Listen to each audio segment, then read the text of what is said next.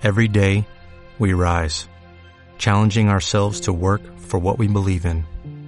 At U.S. Border Patrol, protecting our borders is more than a job, it's a calling. Agents answer the call, working together to keep our country and communities safe. If you're ready for a new mission, join U.S. Border Patrol and go beyond. Learn more at cbp.gov/careers. Everybody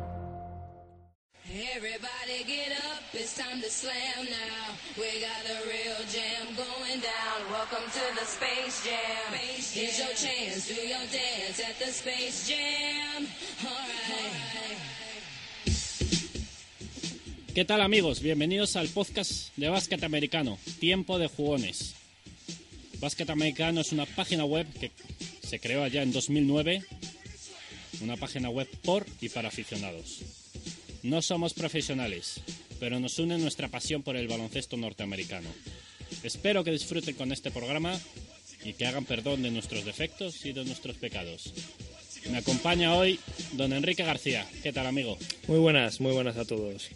Muy buenas, Enrique. Me acompaña también desde Donosti, Guipúzcoa, Pau Requejo de la Fuente. ¿Qué tal, amigo? Sí, buenas, aquí estamos. Vamos a hablar de noticias. Empezamos. Enrique, ¿qué tenemos por ahí? Breaking news.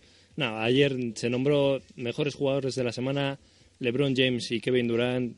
Más o menos lo esperado, ¿no? Podría haber luchado un poco más eh, Paul George, pero LeBron unos números espectaculares.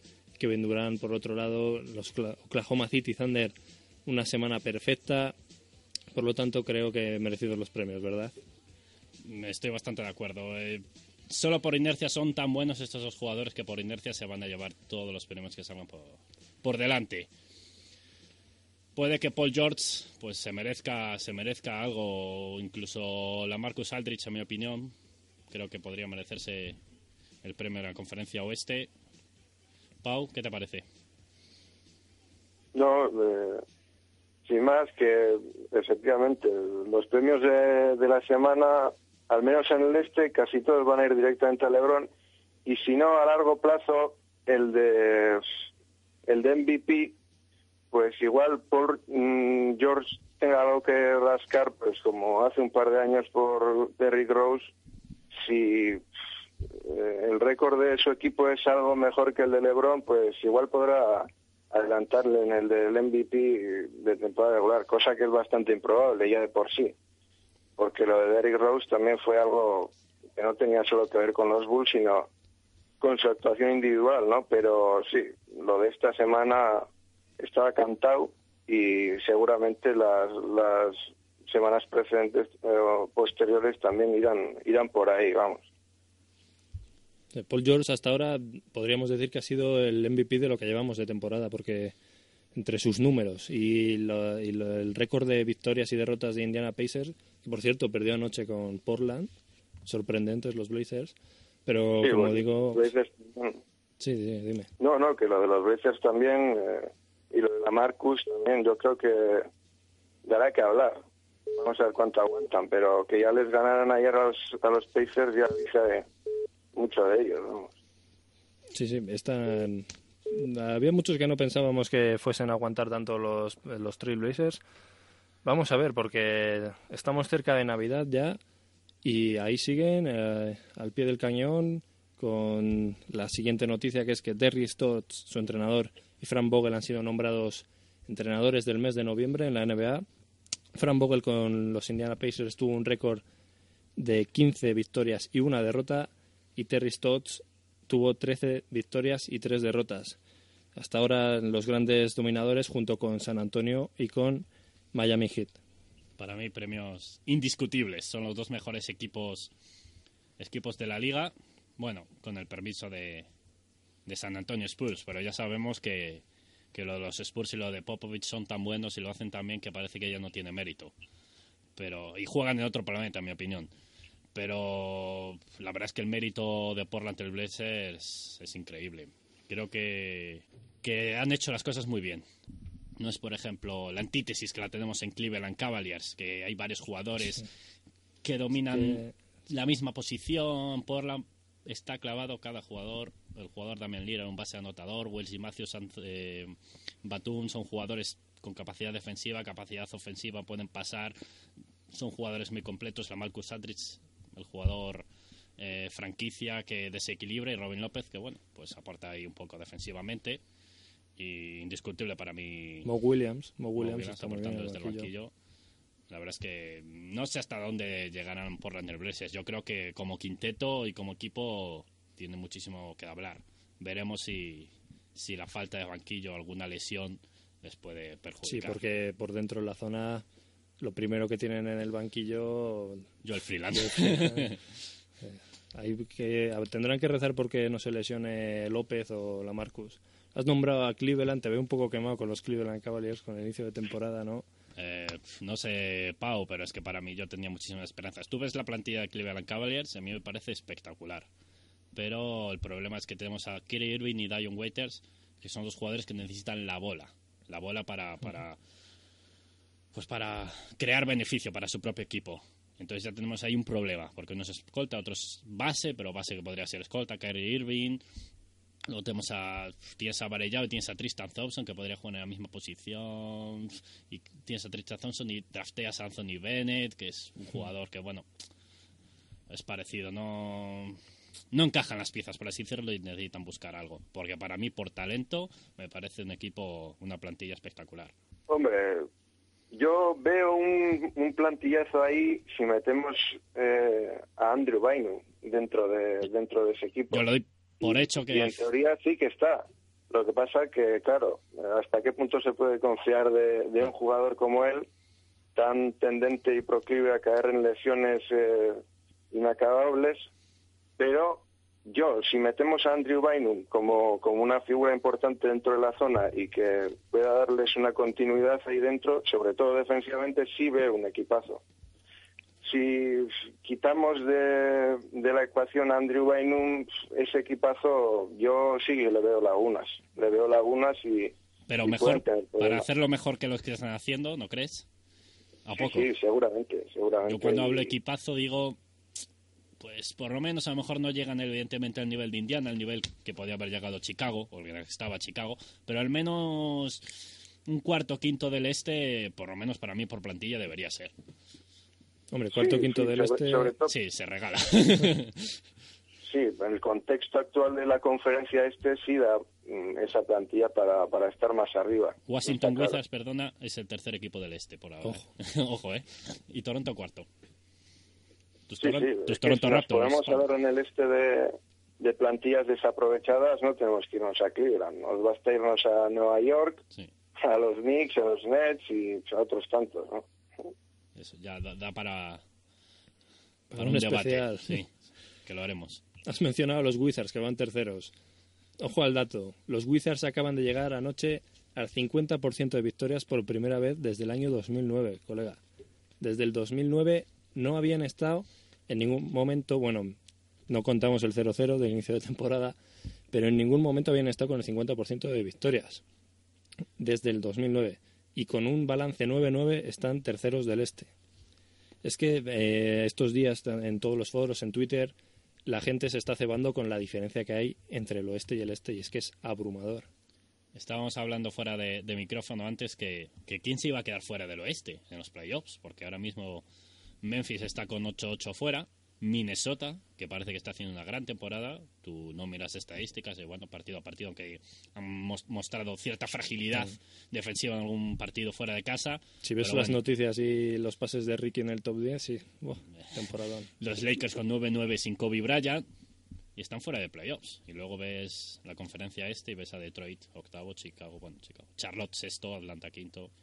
Sí, bueno, ya que hablabais de los Wizards, hay que decir que eh, yo fui de, de los de los que hace un año vio con gran optimismo aquel traspaso que hicieron, creo que con que con los Hornets y tal, es que una plantilla muy buena, la verdad, eh, de hace un año. Lo que pasa es que es un es un un proyecto que surge eso con un año de retraso por las muchas lesiones que tuvieron la temporada pasada y que ahora poco a poco empieza a carburar, pero empieza a carburar yo creo que es un proyecto que ya debería haber empezado hace un año y ya tendrían mucho ganado, pues en experiencia, en cohesión de equipo, pero mm, por eso, por lo comentado, por las lesiones, porque es un equipo que se desestructuró desde un primer momento por, por las lesiones que tuvieron, pues nunca pudieron eh, optar a playoffs. Este año parece que sí, que lo van a tener a mano y yo creo que es una experiencia interesante para ver, sobre todo por lo que habéis comentado, porque es un equipo que desde hace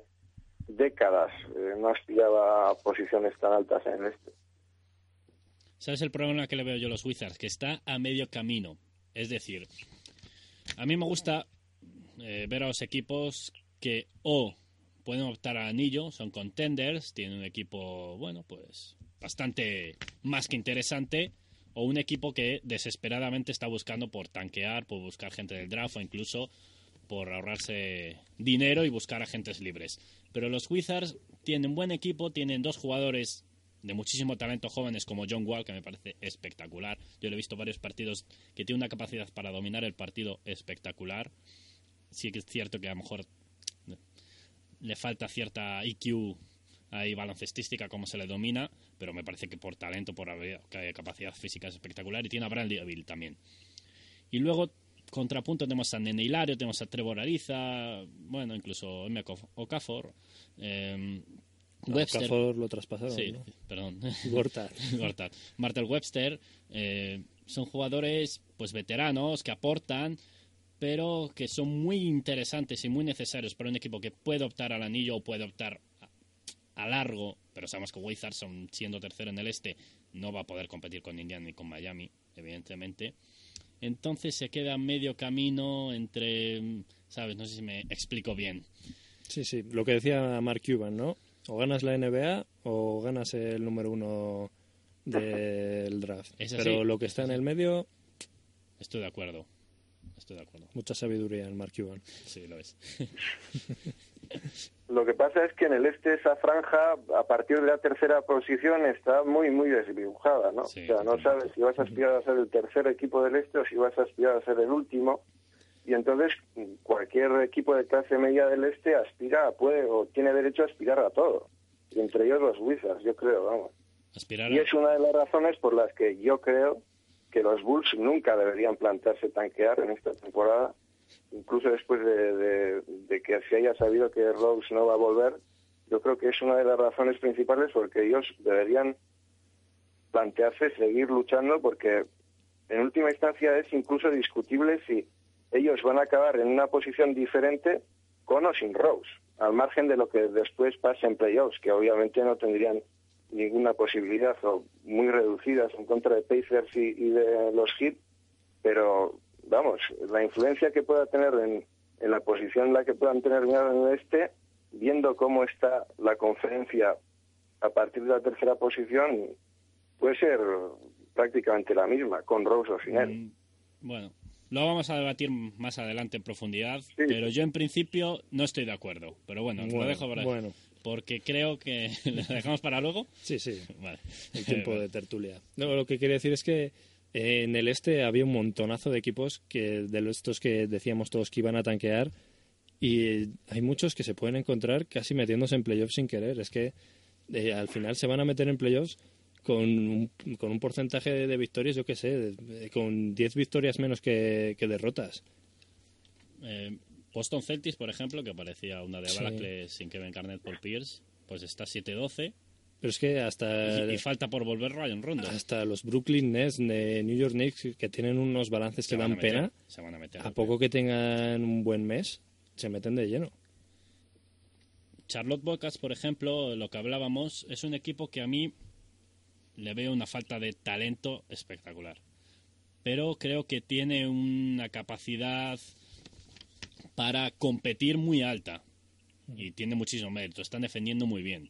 ¿Cuál es el problema de Charlotte? Que si ahora te metes en playoffs, ya va a ser difícil que consigas para el próximo año una ronda una buena. El problema de Charlotte es que eh, su pick lo tienen eh, los, los Chicago Bulls precisamente protegido top 10. O sea, eh, eh, lo va a hacer Michael Jordan, por poner el nombre, todos los años al revés. Este año que no tienen que entrar en playoffs, van a entrar en playoffs. Es que, es que les veo haciéndolo, es que les veo. No, no, tienen toda la pinta. La verdad es que a mí me parece que tiene muchísimo mérito porque están compitiendo y no... Obviamente los, los jugadores no están pensando en tanquear ninguno y el entrenador menos, que se juega el puesto. Pero es que eh, pueden ser el hazme reír durante siglos, si no lo son ya. y sí, estoy de acuerdo, eh, los Bocas están compitiendo muy bien este año, están defendiendo muy bien, pero el ataque es lo que les falla. Incluso con Al Jefferson ahora, Les falta talento ofensivo. Y se nota mucho cuando Kevin Walker no está... Sí, pero la gente se mete con, con Michael Kidd Gilchrist o como se quiera que se diga, pero es un jugador que, eh, aparte de que es muy joven todavía, tiene unas armas físicas muy potentes. eh, Lo, lo suyo es la defensa y eh, a poco que te aporte sus 15 puntos en ataque, más o menos anotando por dentro, a mí me parece un, jugador, un proyecto de jugadorazo. A mí también me gusta mucho. Es ese tipo de prototipo de jugador alero, defensivo, con capacidad para hacer de todo y hacerlo bien. Un jugador de equipo que se llama. ¿Y Cody Seller? ¿Qué te parece? Dice el- No sé, es que otro pick desaprovechado, no sé. La verdad es que tampoco le he visto mucho este año, le vi más en la ¿eh? universidad, sí. Los fans de Charlos se tiraban de los pelos cuando salió el, el pick que habían elegido a Cody, a Cody Zeller. Tampoco es que hubiese mucho más por ahí en este draft y estamos viendo que a día de hoy quienes destacan son Oladipo, Michael Carter Williams y poco más. Ya, pero siempre cuando eliges con tu número 4 Cody Seller y ves que un número 10, ¿no? Es Michael Carter Williams, creo. Sí, 10, 11, sí. Pues, sabes, te tiras un poco de los pelos. Sí, pero ¿quién lo iba a decir? Michael, Michael Carter Williams tampoco le hemos visto tanto con tantas lesiones. Ha hecho partidos espectaculares, sí, pero eh, hay que tener en cuenta que todavía sigue teniendo que mejorar mucho su lanzamiento exterior. Es un, bas- es un base inteligente, eso sí, yo le quería para los Mavericks, ya lo sabéis. Pero todavía le falta mucho. Eh, tiene mucho potencial en defensa y en la cabeza, pero en ataque, bueno, pues el chaval da, llegará a dar para lo que dé eh, en cuanto a anotación, me refiero. En creación de juegos sí que le veo. Pero mm, no sé yo. La, no- la- la anotación, bueno, es, es talento, ¿no? Como se dice. Pero lo que no puedes crear es la inteligencia y él la tiene. Sí, en eso estoy de acuerdo.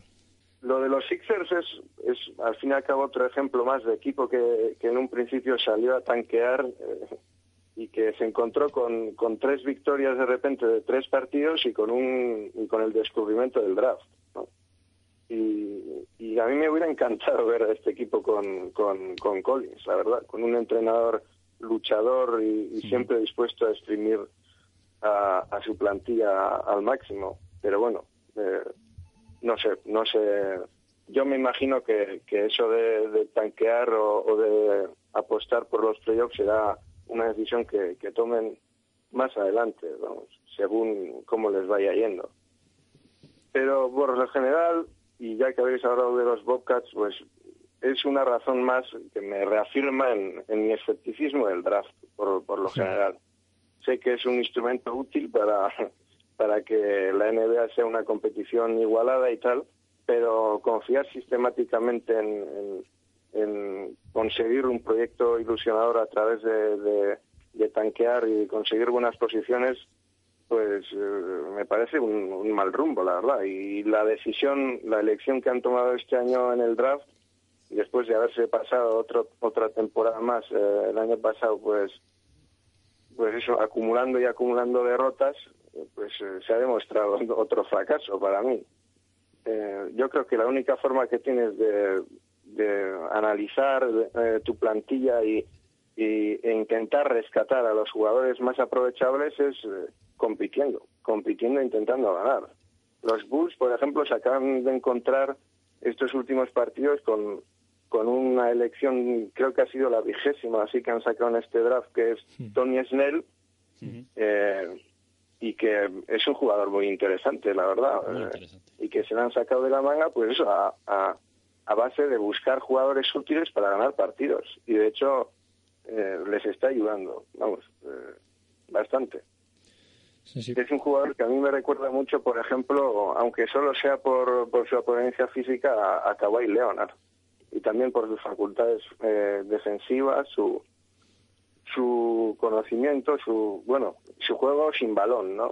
También, pues por la línea de fondo y tal. Me parece un jugador muy aprovechable y que, por ejemplo, yo vería imposible que se desarrollase o que desarrollase su potencial en un equipo como los Bobcats. En los Bulls, sin embargo, sí le veo.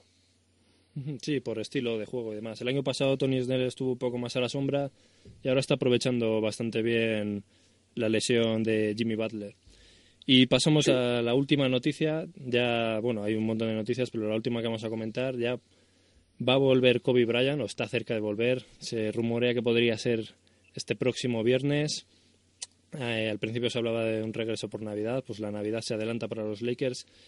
Que, ojo, no están tan lejos de playoffs y yo lo dije el otro día por Twitter, mi apuesta es que van a entrar en playoffs este año. hay muchísimo nivel en el oeste. Eh. Yo quiero ver a Kobe, por el simple hecho ya de ver a Kobe, pues ya es algo por lo que quieres ver a los Lakers. Quiero verle cómo está físicamente, a ver cómo... Yo confío muchísimo en Kobe. Hombre. Es una persona... ¿Sí? Tiene que estar muy bien. Con el contrato que le han dado, esos que han visto que en los entrenamientos, vamos... Bueno, eh, ese es otro tema, pero Kobe es un jugador muy inteligente y confío mucho en él y sé que, que va a rendir al máximo de lo que pueda y es muy trabajador.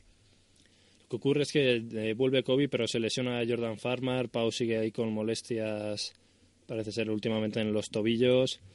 Eh, pero aún así yo creo que los Lakers han aguantado muy bien el tirón mientras esperaban a que regrese Kobe eh, habrá que ver también cómo se adapta a esta nueva plantilla de transición que tienen, junto a gente como Young, que a ver también qué papel toma ahora. Pero yo les veo encadenando tres o cuatro partidos, eh, tres o cuatro victorias seguidas, viniéndose arriba y con Kobe ya directos a una espectacular sexta o séptima plaza del oeste y fuera en primera ronda. A mí Mike Anthony no me parece el culmen de lo que podría ser un entrenador, pero la verdad es que hay que decir que, que tiene la gran capacidad de sacar el máximo de jugadores que no que a priori no son muy muy talentosos. Se decía que, antes se decía que había jugadores como Kenyon Martin o demás, Richard Jefferson, que le debían sus contratos a Jason Kidd. ¿Cuántos jugadores le deben su contrato a Mike D'Antoni que llegan en su último año, se cascan una temporada espectacular y firman, yo que sé, 15, 20 millones cuando antes no habrían llegado a 10.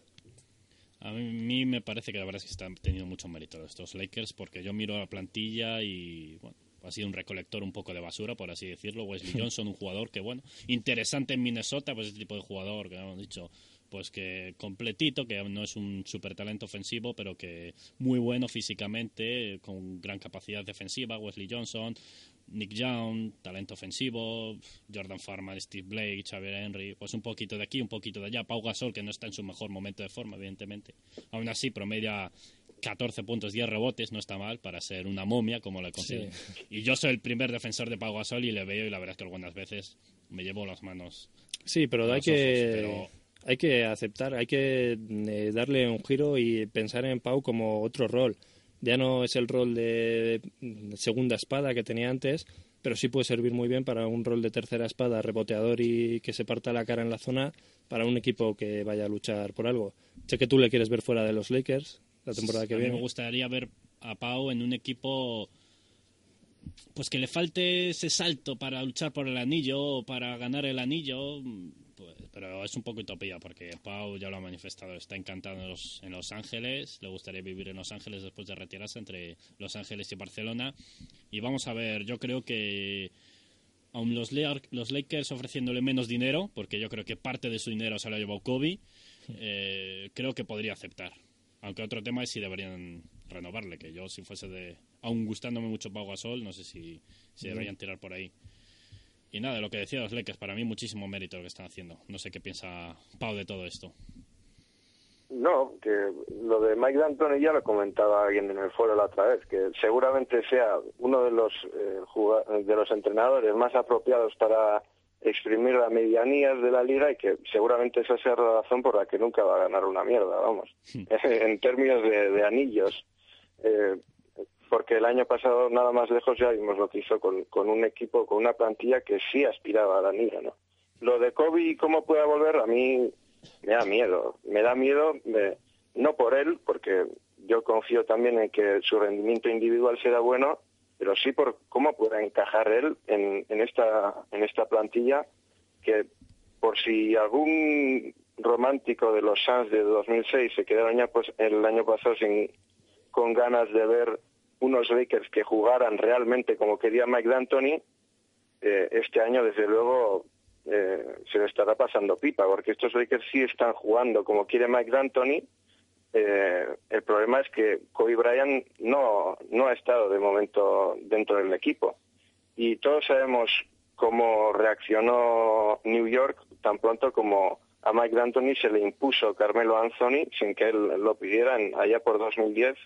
Era un equipo que sí jugaba a lo que quería Mike D'Antoni y, y, que, sin embargo, la adquisición de una estrella como Carmelo Anthony, que, hombre, pues eh, aparentemente es siempre una un fichaje positivo para un equipo, pues eh, tuvo pues, unas repercusiones nefastas en el estilo de juego de, de los Knicks y y en sus resultados, ¿no? Entonces eso es lo que me preocupa. No tanto el rendimiento individual de Kobe como la forma que tenga él de encajar en esta plantilla, que depende por otra parte mucho de, un eh, cierto esfuerzo físico individual, no colectivo, de, sus jugadores más jóvenes, de, de Wesley Johnson, de, de, Sean Williams, de, de Nick Young, que son, aunque sean jugadores que pues eh, no tengan unos principios eh, colectivos de defensa muy elevados, sí son muy útiles para presionar, porque le ponen muchas ganas y tal. Y Kobe Bryant, en ese sentido, desde hace unas temporadas ya no, no es una buena influencia defensiva para los Lakers. Y eso va a ser a la larga muy negativo para ellos, creo yo. Hablabas de Carmelo Anthony, que se rumorea que los Lakers van a ir a por él en verano. Ojo a la pareja que podría ser Kobe Bryant-Carmelo Ojo porque a lo mejor se quedan sin balones en el Staples Center. No lo, no lo veo, no, no son todos. No, yo tampoco. Yo creo que ellos tienen puestos la mirada Kevin Durant, Kevin Love. Durant, bueno, no sé qué contrato tiene ahora mismo, creo que es más largo. Kevin Love puede ser en 2015, me parece que termina. Eh, Kevin Love lo veo más posible, porque Minnesota incluso este año va a tener sus problemas para entrar en playoffs y no lo sé, pero yo es que la verdad es que pienso que los Lakers se van a pegar un poco también un varapalo este verano, un poco al estilo de los Dallas Mavericks, que yo siempre me lo igualo un poco, pero creo que, bueno, ya veremos, pero creo que va a ser así. Bueno, entramos en tiempo de tertulia para ahondar en, en un tema pues del que se lleva hablando estas últimas semanas a raíz de, de la desgraciada lesión de Derrick Rose y es ¿por qué? ¿Por qué tantas lesiones?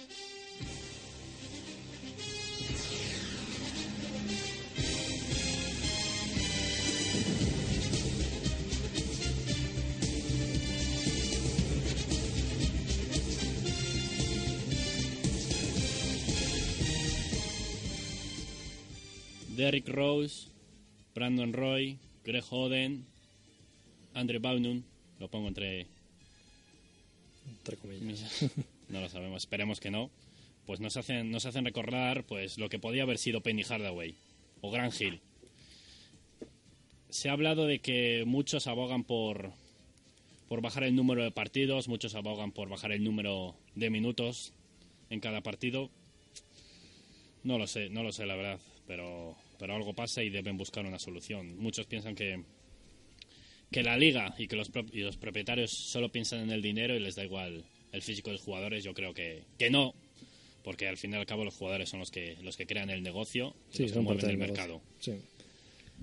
Pero sí, es complicado. El, el otro día lo comentaba Dirk Nowitzki después de un partido. Decía que bueno los Mavericks llevan seis o siete back-to-backs, ya dos, o sea, partidos seguidos en dos días, y que eso a él le destrozaba, que él odiaba los back-to-backs, que creía que que lo mejor para la liga era deshacerse de ellos, pero que al mismo tiempo también entiende que es uno de sus mayores negocios, que la temporada de 82 partidos que dure desde principios de noviembre o finales de octubre hasta las finales en junio, y la liga lo tiene ya súper explotado todo con las fechas de Navidad, el All-Star, y que es muy difícil que cambie el modelo de negocio. Aún así, si de verdad se hiciese una iniciativa, si los jugadores de verdad el, el, ¿cómo se dice? el sindicato de jugadores que parece que está ahí aunque pinte para pocos y de verdad, ahora que va a tener un mayor liderazgo, llevase esta iniciativa, yo creo que sí que la tendría en cuenta la NBA. Claro que los jugadores deberían estar dispuestos también a ganar menos dinero. Es complicado, es difícil. Yo lo de bajar el número de partidos, a mí me gustaría, ya no solo por el tema de las lesiones, sino me parece que haría que un partido de temporada regular adquiriese mayor importancia. Y para poder dormir más también aquí, ¿no? Porque, joder, hay días que uno se despierta a las 8 de la mañana, ha estado viendo la NBA hasta las 4 y media, 5, cuando tienes suerte y te toca un partido en el este, porque los fans de los Lakers o Sacramento Kings, yo lo siento mucho por ellos, pero yo no sería capaz. Y eh, no, no creo que tenga que vayan a tenerlo en cuenta, pero es algo que en lo que deben pensar. También es cierto que eh, durante los últimos años parece que todos los años, todas las temporadas, se habla de que esta temporada hay un montón de lesiones. Venimos haciéndolo desde la temporada del lockout, en la que se concentraron tanto los partidos, pero es verdad que hay una sensación de que últimamente los jugadores se rompen mucho. Yo lo del número de partidos, la verdad es que, déjame darte un dato. Desde 1962 ha habido 80 juegos, 80 partidos por temporada. Es decir... 80-82. Sí.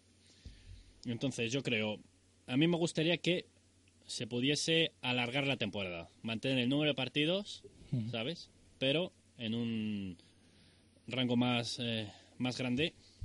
Empezar en septiembre, por ejemplo. Algo de eso.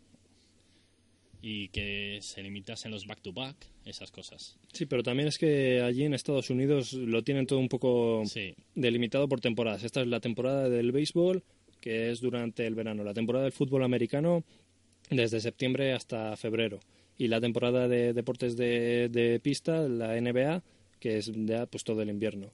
Entonces, por eso, como lo tienen así un poco el, el pastel, o sea, el pastel tienen los trozos repartidos, yo también lo veo complicado.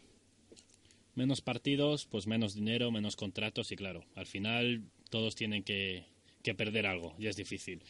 Y sobre el tema de las lesiones, yo no sé si, es un tema ya de, genética, es un tema. Yo sí que es cierto que yo creo que, el juego ha, evolucionado a un juego más físico, mucho más físico, más movimientos de balón, más cortes, ahora se acelera y se desacelera, pues mucho más rápido, es cada vez más físico y eso se nota. También son más fuertes los jugadores, o bueno, algunos, la mayoría yo creo que sí. también hay algo que es algo que se llama genética, que es la pues la predisposición para lesionarse o no, la capacidad de el núcleo duro para estabilizar el cuerpo, para absorber los golpes, pues hay jugadores que, que lo tienen, que tienen una buena genética y otros no, desgraciadamente. Y yo creo que en ese aspecto la durabilidad de un jugador se podría considerar como, como una habilidad.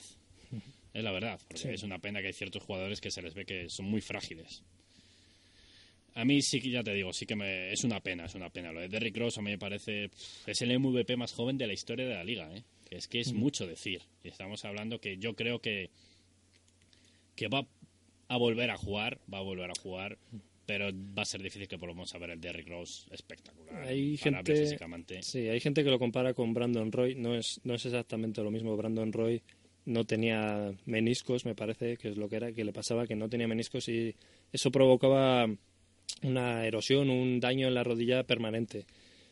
Es cierto que Derrick Rose ya va a tener las dos rodillas operadas. Eh, yo no sé si va a ser tanto problema físico como mental a la hora de su vuelta. Ya tardó una, tardó una, casi una temporada y media en volver de su lesión anterior. Y yo quiero pensar que volverá, volverá a buen nivel, pero me parece casi imposible que vuelva a nivel de MVP. Pau, impresiones sobre todo este tema de pues, la duración de la liga, las lesiones. Nada, lo de, lo Rose es una tragedia, lo, lo por donde lo mires y sobre todo por, por la parte de los Bulls, ¿no? No solo por, por lo individual de Rose, que está claro que nos perdemos a un, a un gran jugador, pero sobre todo lo que han podido ser estos Bulls y, y lo que no podrán ser, ¿no? Eh, del mismo modo que, ocurre con, con, con, Roy, con el caso de Roy, que, es un, que fue un jugador impresionante, pero que eh, lo, más sustancial que se perdió en todo aquello fue una, una generación de los Blazers que ahora, eh, gracias a, la explosión de, de sus nuevos jugadores han vuelto a renacer, pero, pero al fin y al cabo aquí estamos hablando de proyectos y, de equipos que se han ido a pique por eso, ¿no? Por, por lesionar, por la lesión de sus estrellas. Respecto a si es una cosa que tiene que ver con, con, con el por cómo ha desarrollado físicamente la NBA a sus jugadores en los últimos años, está claro que eso también tiene que ver con unas necesidades de mercado. Es decir, eh, no solo tiene que ver el número de los partidos, también cómo los jugadores eh, amolden su físico a la competición. Hoy en día se trabaja muchísimo más el, el músculo, el, el tren inferior de lo que se hacía en, en, la NBA de los 80, de los 90, donde veías a jugadores mucho más ligeros y hoy, pues por, por necesidades de competición, por las necesidades del mercado, pues los jugadores se ven sometidos a, a, una presión de, preparación física enorme que luego tiene, tiene repercusión en, ciertas lesiones y, y, en todo esto que estamos hablando. ¿no? Lo de rebajar los partidos pues viene un poco de la mano. Eh, eh, hablar de rebajar partidos es hablar de rebajar eh, emisiones televisivas, eh, de ganancias eh, por parte de los propietarios y en última instancia los salarios de los jugadores. Hemos, acabamos de salir de un, de un lockout y yo no recuerdo que ninguna reivindicación laboral o, sindical de los trabajadores fuera, fuera a rebajar el número de los partidos. es una cosa que ellos tienen perfectamente asumida que tiene que ser así porque si no lo demás equivaldría a una reducción sustancial de sus salarios. Y los equipos están buscando métodos. Y yo creo que cada vez estamos viendo más sistemas Popovich, por así decirlo, en el que están pues los suplentes jugando cada vez más minutos y los jugadores importantes descansan y juegan menos minutos y es algo pues que debería sumarse cualquier equipo porque bastante inteligente un movimiento de Popovich. Y al respecto de esto me vais a llamar pesados por, o sea, pesado por llevar siempre el tema al mismo río, pero Mark Cuban habló hace unos días de que la liga debería ser un poco más abierta de mente respecto al, al uso de la hormona de crecimiento para la recuperación de las lesiones. Y precisamente hay varias franquicias ya que están no, no investigando eso, obviamente, pero sí eh, haciendo controles de sangre a sus jugadores, eh, eh, trae, con tratamientos de recuperación mediante mm, cámaras hipováricas, aquello que hacía Raúl, el futbolista, decían, ¿no? no sé, temas así, también control del sueño, o sea, las franquicias yo creo que como tienen asumido que, que, esto es así, el negocio es así y no van a reducir su parte para bajar el número de partidos, están buscando alternativas para intentar minimizar este impacto de, la gran carga de minutos que a la que se ven sometidos los jugadores. Lo que es innegable es que la medicina avanza. Y yo he leído, por ejemplo, sobre un sistema, pues cámaras que pues siguen a los jugadores, que utilizan los entrenadores, que utilizan los doctores para estudiar los movimientos de los jugadores y cómo esos movimientos mm. pueden afectar a largo plazo. Entonces, en ese aspecto es innegable que cada vez vamos a mejor y sorprende que haya tantas lesiones. Pues. Hablando de la lesión de, Rick Rose, vamos a pasar un poco a hablar ¿no? de Chicago Bulls. Ya antes Pau ha hecho un poco su dibujo de su opinión. Decías que no estabas de acuerdo con él, Sergio. Yo creo que lo que he dicho antes, no me gusta un equipo que esté a medio camino. A ver, yo creo que no tienen que volverse locos. Yo creo que no tienen que tanquear por tanquear. Pero sí que tienen que pensar en el próximo año, en los próximos años. Es decir, ejecutar cualquier movimiento que sea en beneficio para el próximo año, en función en perjuicio de este año. Es decir, si tienen que traspasar a Deng, Deng acaba contrato este año, pues se le, pues que se busque algo, se debería buscar pues una ronda de draft. Sí, equipos interesados va a haber. Va a ser, pero ¿tú crees que va a haber equipos interesados con buena ronda de, de draft? No, pero a lo mejor te dan una ronda media de este año y un par de jugadores jóvenes para intentar dar ese salto para luchar por el anillo. Sobre todo en el oeste. En el oeste hay equipos que están buscando cualquier forma de mejorar sus plantillas simplemente para intentar meterse en la mitad de la tabla. Eh, incluso se le podría renovar. Tampoco pasa nada por renovarle, porque tienen límite salarial. Si se le da unos 14, 15 millones por año. Eh, sí, un poco alto igual, pero Depende, el límite, claro, depende si toman la decisión. ¿eh? sí, sí, pero eh, siempre que se mantenga sano y ese dinero lo van a tener si toman la decisión de amnistiar a Carlos Bucer, que es otra de las incógnitas de- para saber qué van a hacer este verano. Yo pienso en el próximo año y evidentemente pues Carlos Busser y Mike Danlevy, que les quedan 18 millones y 3 millones respectivamente para el próximo año, pues intentar buscar un traspaso.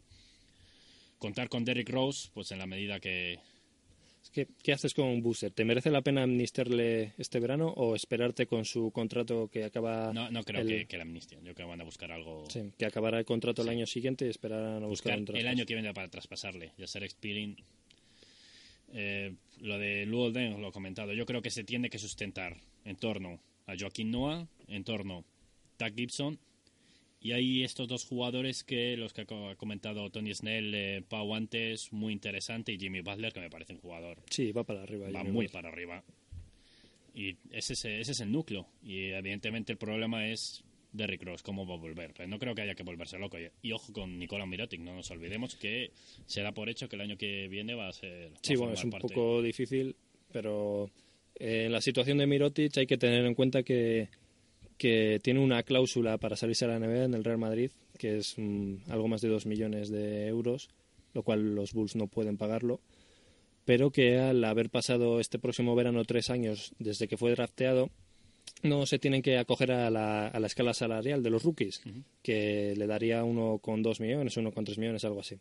Entonces, eh, Chicago podría ya negociar con el dinero que tenga libre, sus excepciones y demás, para darle un contrato a Mirotic que al mismo tiempo le permita pagarse la cláusula de, de salida a la NBA.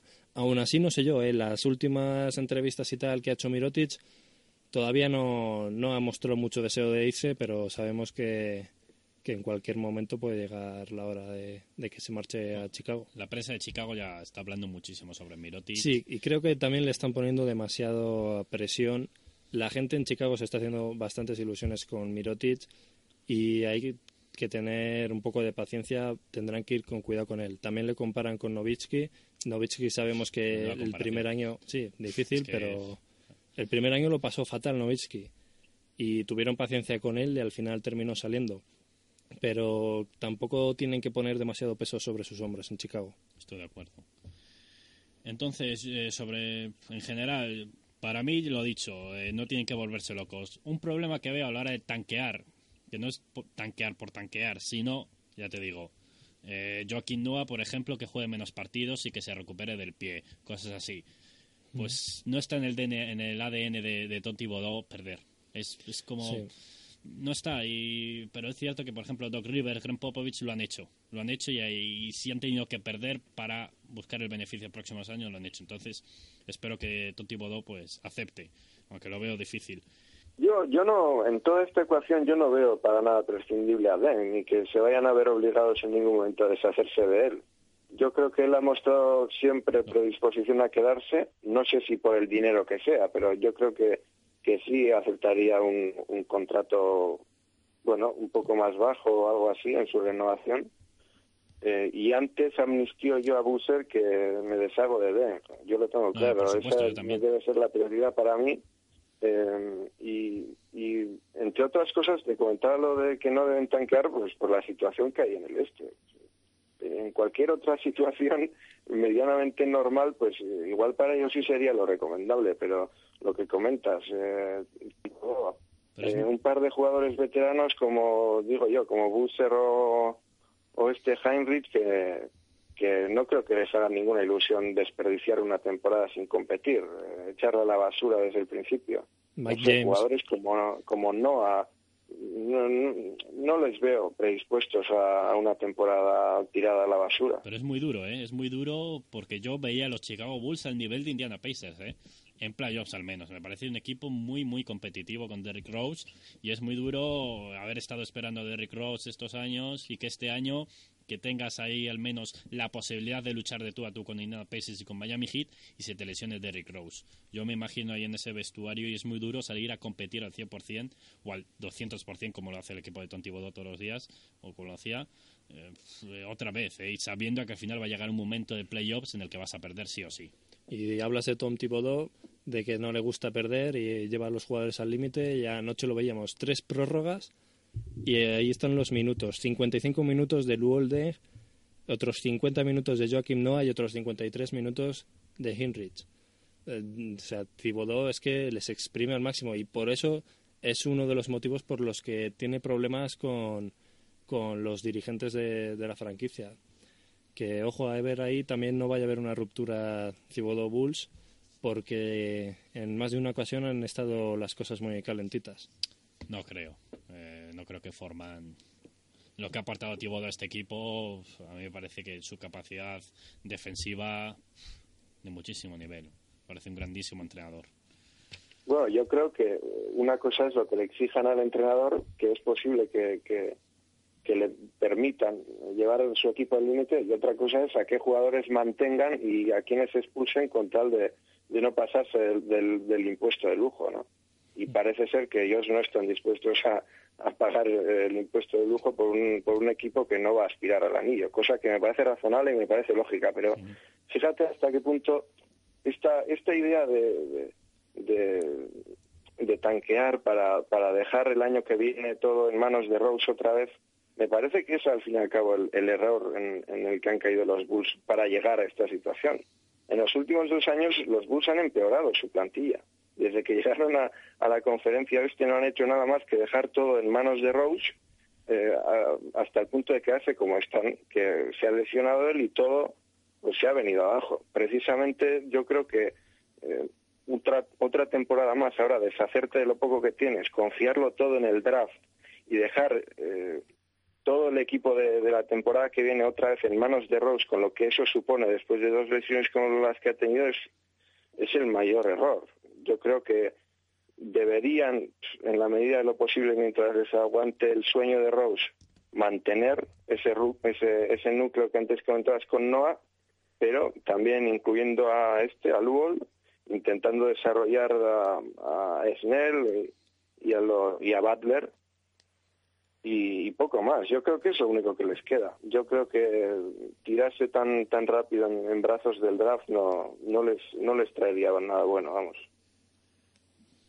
Además que nunca te puedes fiar tampoco de, de lo que puedes conseguir en un draft, porque ahí estamos viendo a Anthony Beden, número uno, que la verdad es que le está costando mucho. También hay que tener en cuenta que ha estado todo el verano lesionado, por eso no es muy justo cebarse con él ahora, hay que darle un poco más de tiempo. Pero ese es el tema. Eh, nunca puedes eh, saber si vas a cazar algo bueno, si vas a cazar un Paul George en el pick 10 o un Roy Hibbert en el 18, como ha tenido la suerte o el buen trabajo Indiana de conseguir. Es algo en lo que yo creo que no te puedes basar. Y la gente normalmente cuando habla de de que cierto equipo tiene que hacer una buena reconstrucción, ahí, eh, con palabras en mayúscula, buena reconstrucción desde el draft. No tiene por qué ser desde el draft la reconstrucción. Hay que mantener los buenos jugadores que se tienen y a partir de ahí ir construyendo. Si te viene algo bueno en el draft, es primero porque seguramente has hecho una mala temporada y eh, tercero porque ha, o segundo mejor porque has de, has hecho el, el buen trabajo de un scout o simplemente has tenido suerte.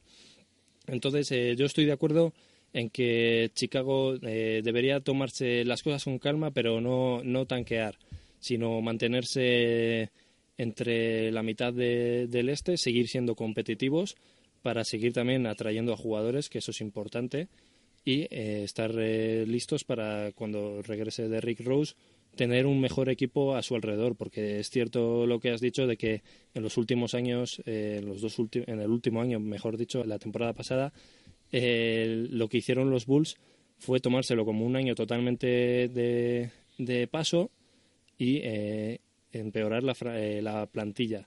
Lo que tienen que hacer es mejorarla y esperar a ver que, en qué nivel vuelve Ross.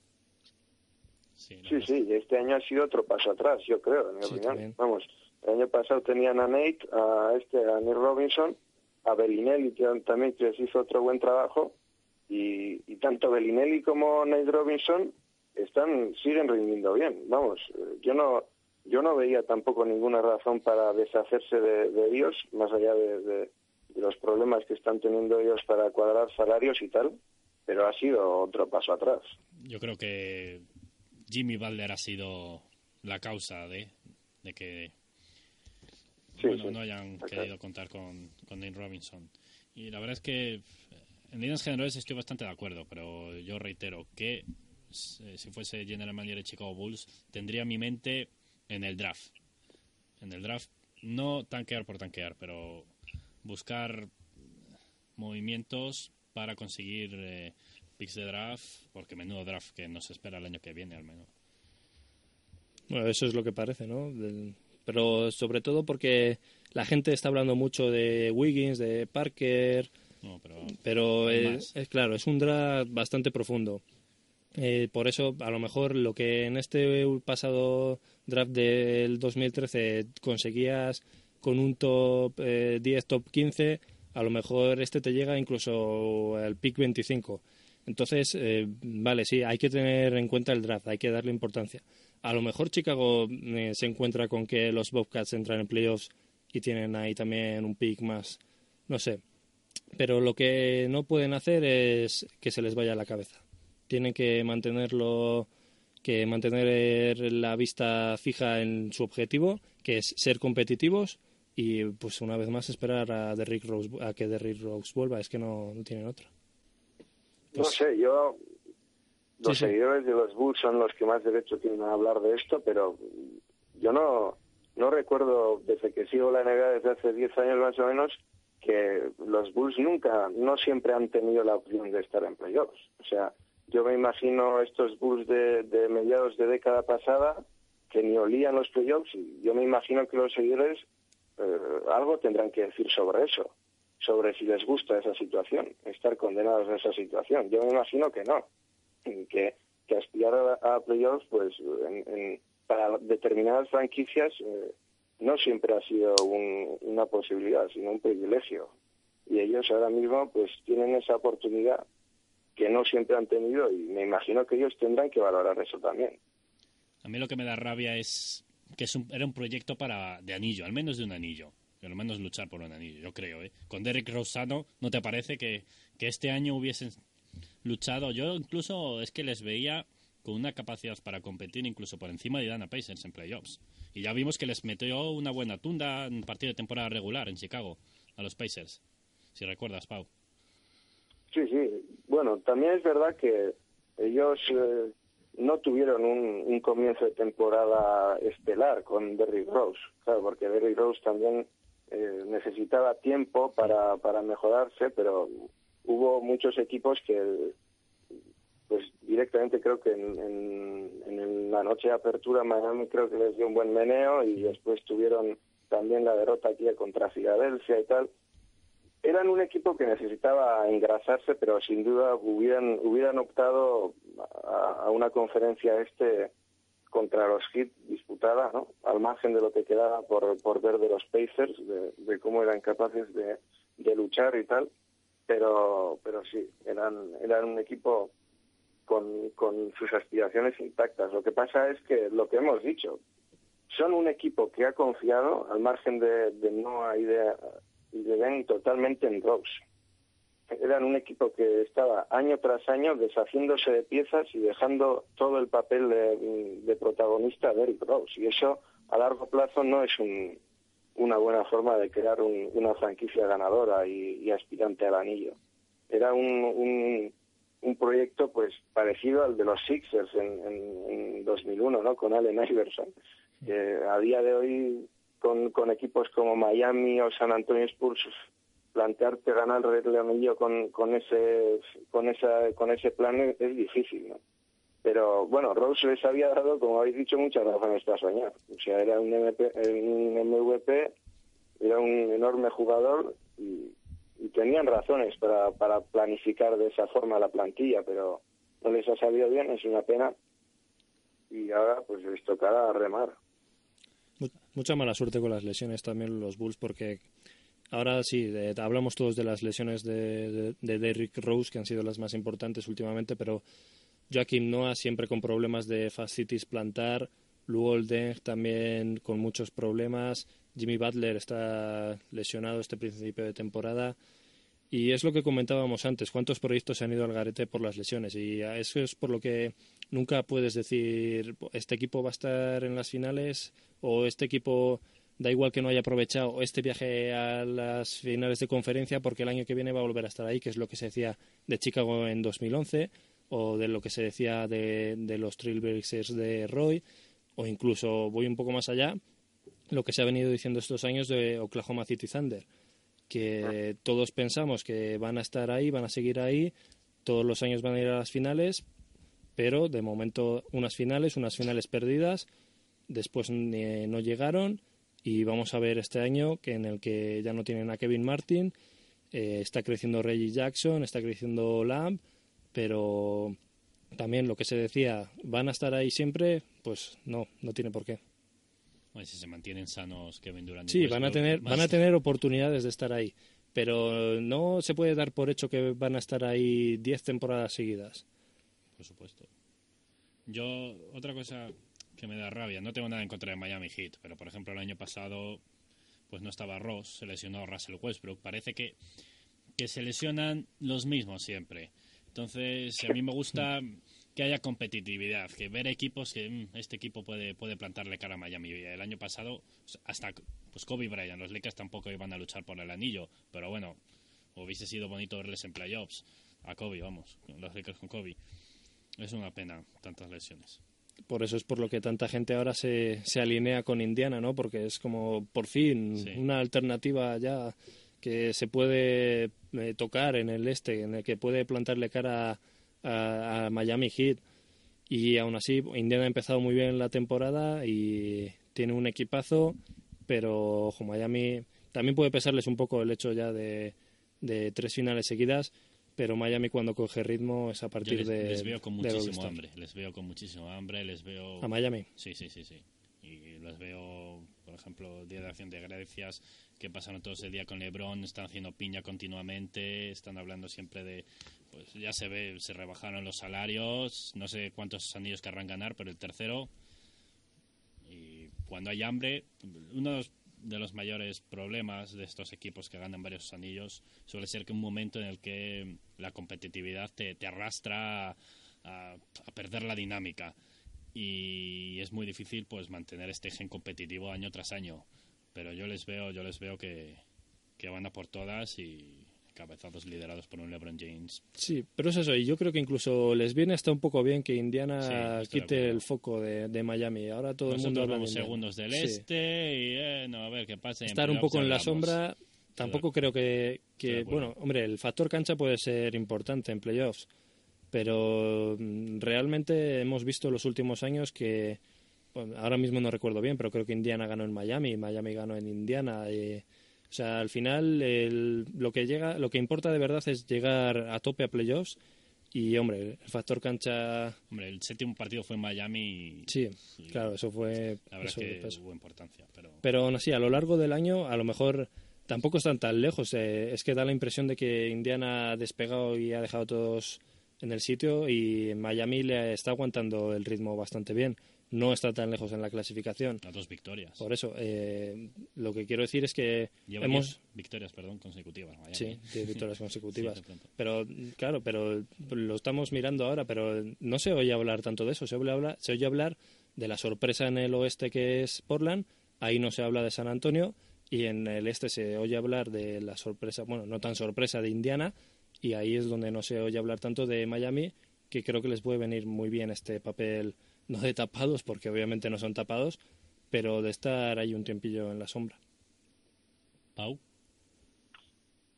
Bueno, es que los Heat eh, no han llegado a dominar la temporada regular de la conferencia este hasta el año pasado. Lo- las dos primeras temporadas con el con LeBron y con Wade y con Bosch no fueron ni mucho menos de dominio total de, de la, de la temporada regular. Tampoco este año tenía por qué ser de otra forma. Es verdad que el año pasado, pues, al final sí encontraron eh, mucha mucha regularidad, mucha continuidad. Antes habéis, habéis comentado que a Greg Popovich eh, siempre se le pedirá un poco más. Eh, pues a Spoelstra yo creo que le pasan eh, tres cuartos de lo mismo. Yo creo que el año pasado le robaron el, el premio al mejor entrenador, pero al margen de eso, eh, yo creo que podemos conceder perfectamente otra temporada regular en la cual los Heat no dominen, en la cual se dejen llevar un poco, pero con, unas aspiraciones intactas en playoffs para, aspirar a todo, incluso enfrentándose a, un par de series con con, sin, sin factor cancha a favor. Yo lo veo perfectamente posible. Eh, contra, contra los Pacers en Indiana y, y en las finales contra los que toquen.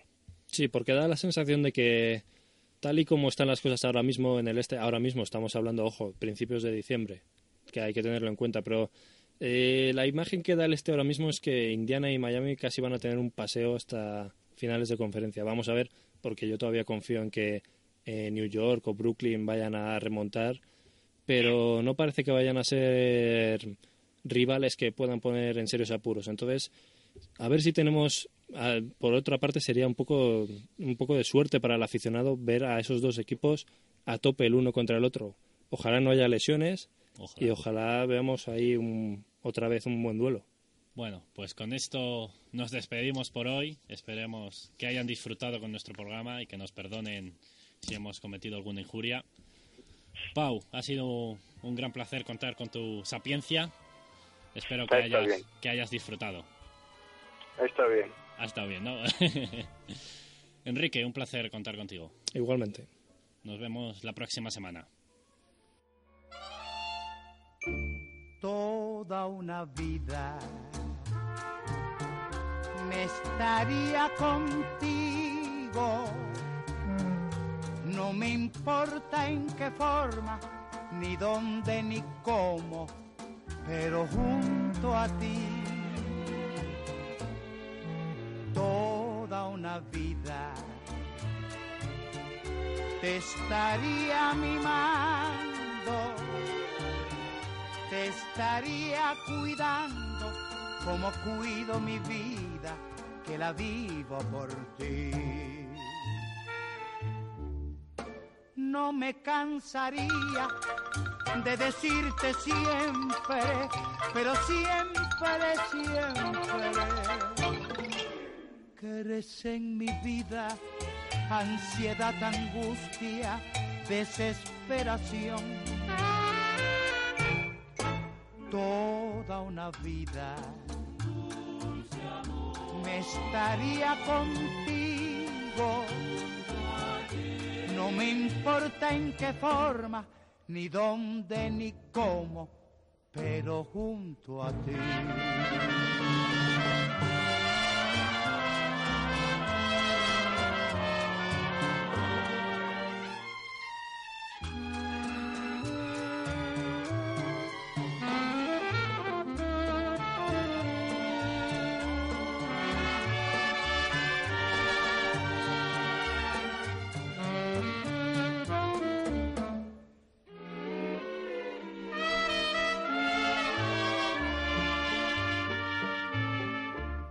¿No se merece tu familia lo mejor? Entonces, ¿por qué no los mejores huevos? Ahora, Egglands Best están disponibles en deliciosas opciones. Huevos clásicos, de gallina libre de jaula y orgánicos de Egglands, que ofrecen un sabor más delicioso y fresco de granja que le encantará a tu familia. En comparación con los huevos ordinarios, Egglands Best contiene la mejor nutrición como 6 veces más vitamina D, 10 veces más vitamina E y el doble de omega 3 y B12. Solo Egglands Best. Mejor sabor, mejor nutrición, mejores huevos. Visita egglandsbest.com para más información.